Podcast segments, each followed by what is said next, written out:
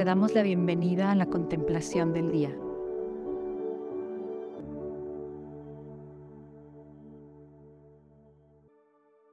Hoy concretamente nos vamos a ir al Evangelio de San Lucas capítulo 5 del 27 al 32. Y para leer estas líneas vamos a volver a invocar esa presencia de Dios, esa gracia. No lo demos por supuesto. Aquí no es nada más recordar o imaginarnos un cuento, una descripción, sino que es confiar que cada una de nuestras facultades es tocada por Dios en cada momento de oración. Entonces vamos a ser conscientes de eso y vamos a pedírselo también conscientemente, ya que Dios toma muy en cuenta nuestra libertad, por algo nos la dio, así que libremente le vamos a pedir esa gracia y libremente le vamos a regalar este momento de oración. En nombre del Padre, del Hijo y del Espíritu Santo. Amén. Comencemos por simplemente repetirle a Dios, como tú le digas, Papá Dios, Jesús, Espíritu Santo, dile mi libertad es tuya. Hoy mi libertad es tuya. Hoy mi voluntad es tuya. Sé que si es tuya, va a seguir el camino del amor, de la paz, de la armonía, del bien, de mi propio bien, de mi propia paz, de mi armonía. Por eso con mucha confianza te puedo decir, Jesús, mi libertad es tuya, mi vida es tuya, mis decisiones son tuyas, Quiero que mi mente sea tuya, tómala en estos momentos. E inspírame lo que quieres inspirarme. Pon en mi corazón lo que más te agrade y lo que más me vaya a ayudar a mí en el momento en el que me encuentro hoy. Tú sabes cómo estoy, Jesús. Tú sabes cómo está mi corazón. Vengo a que lo toques. Sabes cómo está mi mente todos los pensamientos que me pasan así como, como una metralleta que dispara, dispara, dispara, dispara ideas. Tócalos tú también. Y repitámosle simplemente en estos momentos de pausa, mi vida es tuya, mi libertad es tuya, ¿qué es lo que quieres poner en manos de Dios hoy, en este momento de gracia?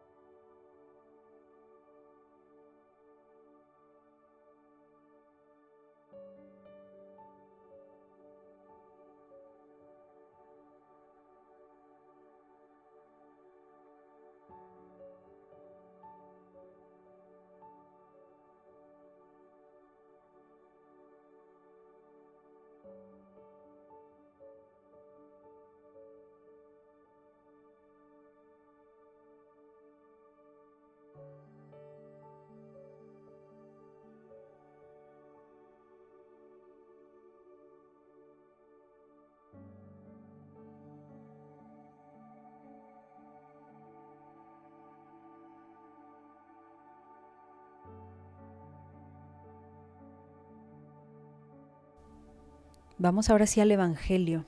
Después de esto, se refiere a un momento de sanación que se narra en el Evangelio anteriormente. Jesús acaba de sanar a un paralítico y continúa. Después de esto salió y vio a un recaudador de impuestos llamado Leví. Leví es Mateo, Mateo el mismo que escribió el Evangelio. Vio a un recaudador de impuestos llamado Leví que estaba sentado en su oficina de impuestos y le dijo, sígueme. Pongámonos hasta ahí en esos renglones tan sencillos. Acaba de ocurrir un milagro, acaba de darle la sanación física a alguien más. Hay un recaudador de impuestos. Situémonos también quién es un recaudador de impuestos. Alguien que trabaja para el gobierno, en ese momento del Imperio Romano. Estaba sentado en la oficina de impuestos y a él, a él que no tenía nada que ver con lo espiritual, no tenía ninguna profesión de ayudar a la gente. No, no, no. A él que, se, que está siempre trabajando con dinero y quitando más dinero para los impuestos, a él Jesús le dice, sígueme. Detengámonos en ese momento. ¿Quién era Mateo? ¿Cómo te lo imaginas? ¿Cómo sería su día a día? En ese día a día ordinario, llega Jesús y le dice esto. Pues, ¿qué pasaría en cada uno de ellos? Observa a las personas, escucha lo que dicen, contempla lo que hacen.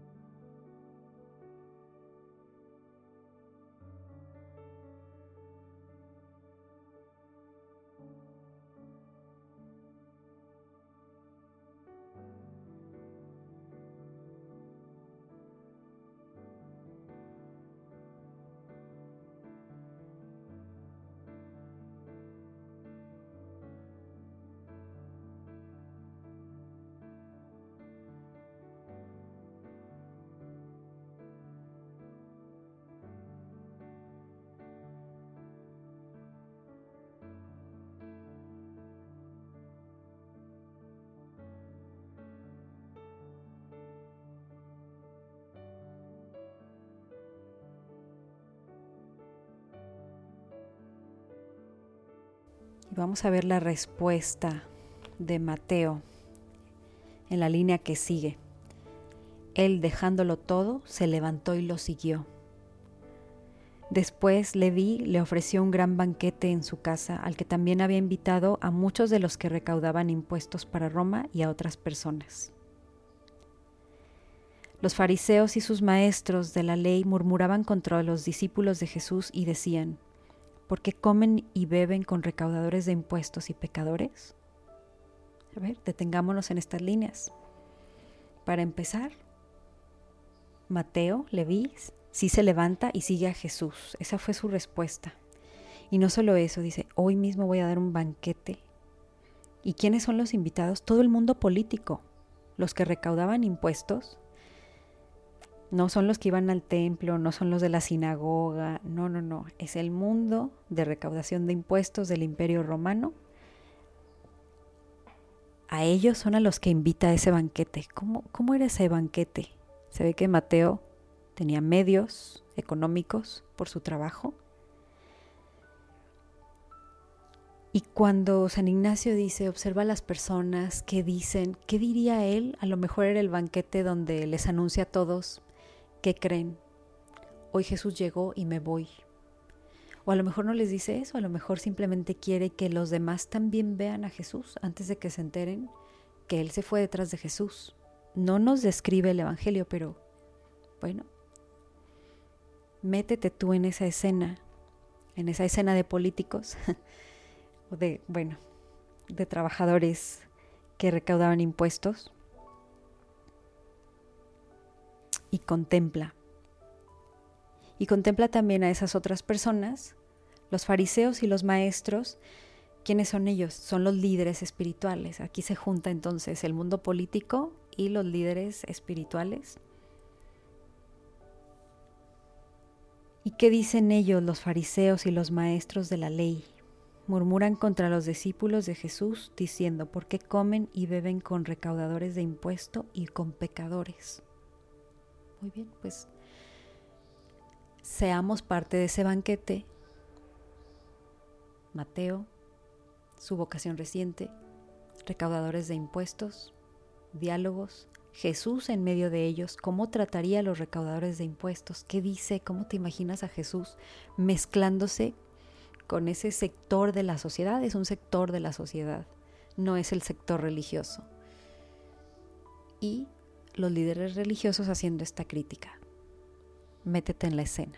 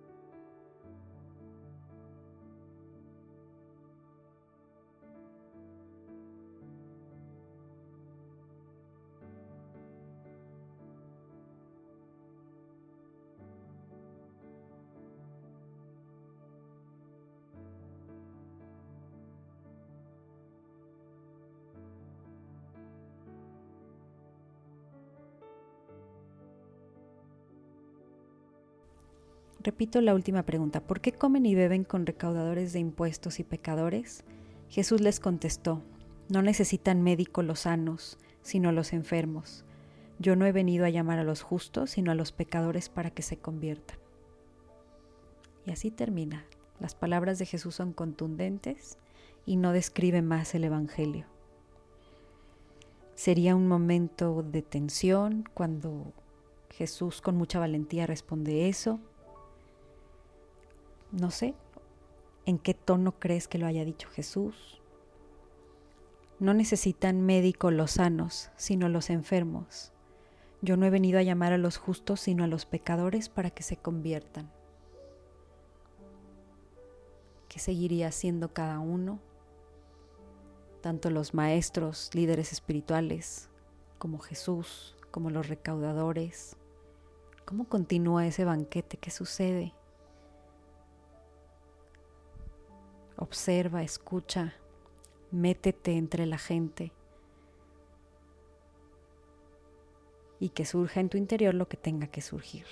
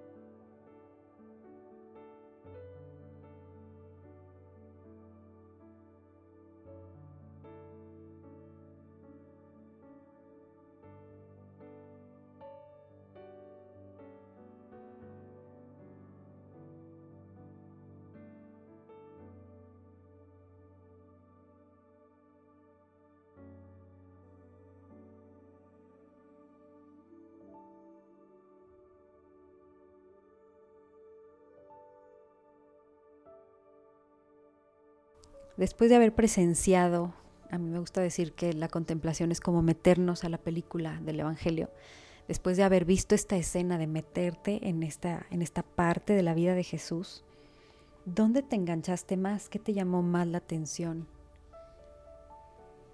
¿Hubo algo nuevo, algo hubo que te sorprendiera, que no te lo esperabas?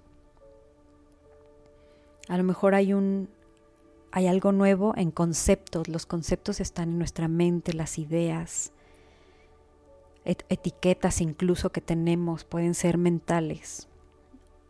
Te enganchaste en algo que es novedoso para tu mente o notaste más bien algún sentimiento de contradicción o de asombro o de alegría.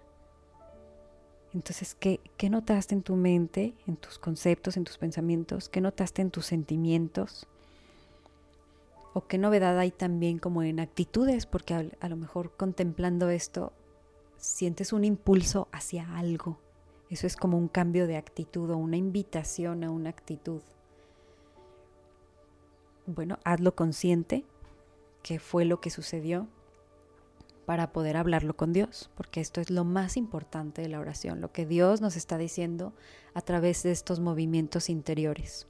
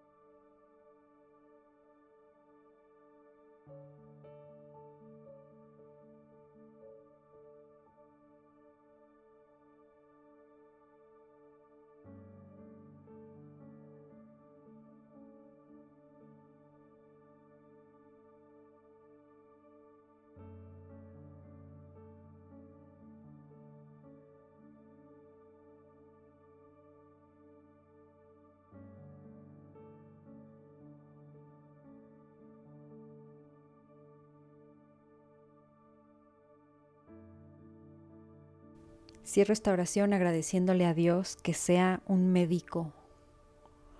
Gracias por ser un médico, porque todos tenemos una parte pequeña o grande enferma.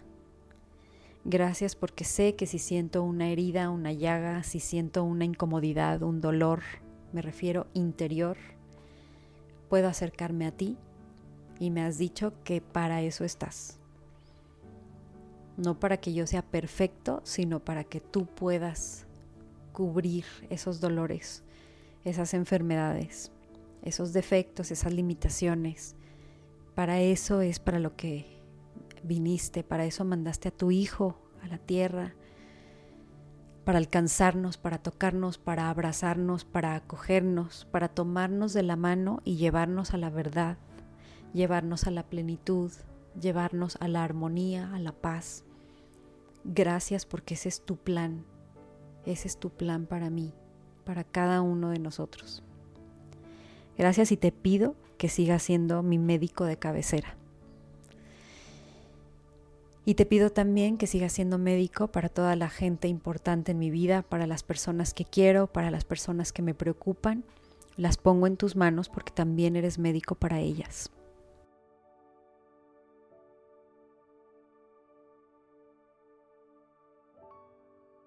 Cristo Rey nuestro, venga tu reino, María Reina de los Apóstoles, enséñanos a orar. En nombre del Padre, del Hijo y del Espíritu Santo. Amén.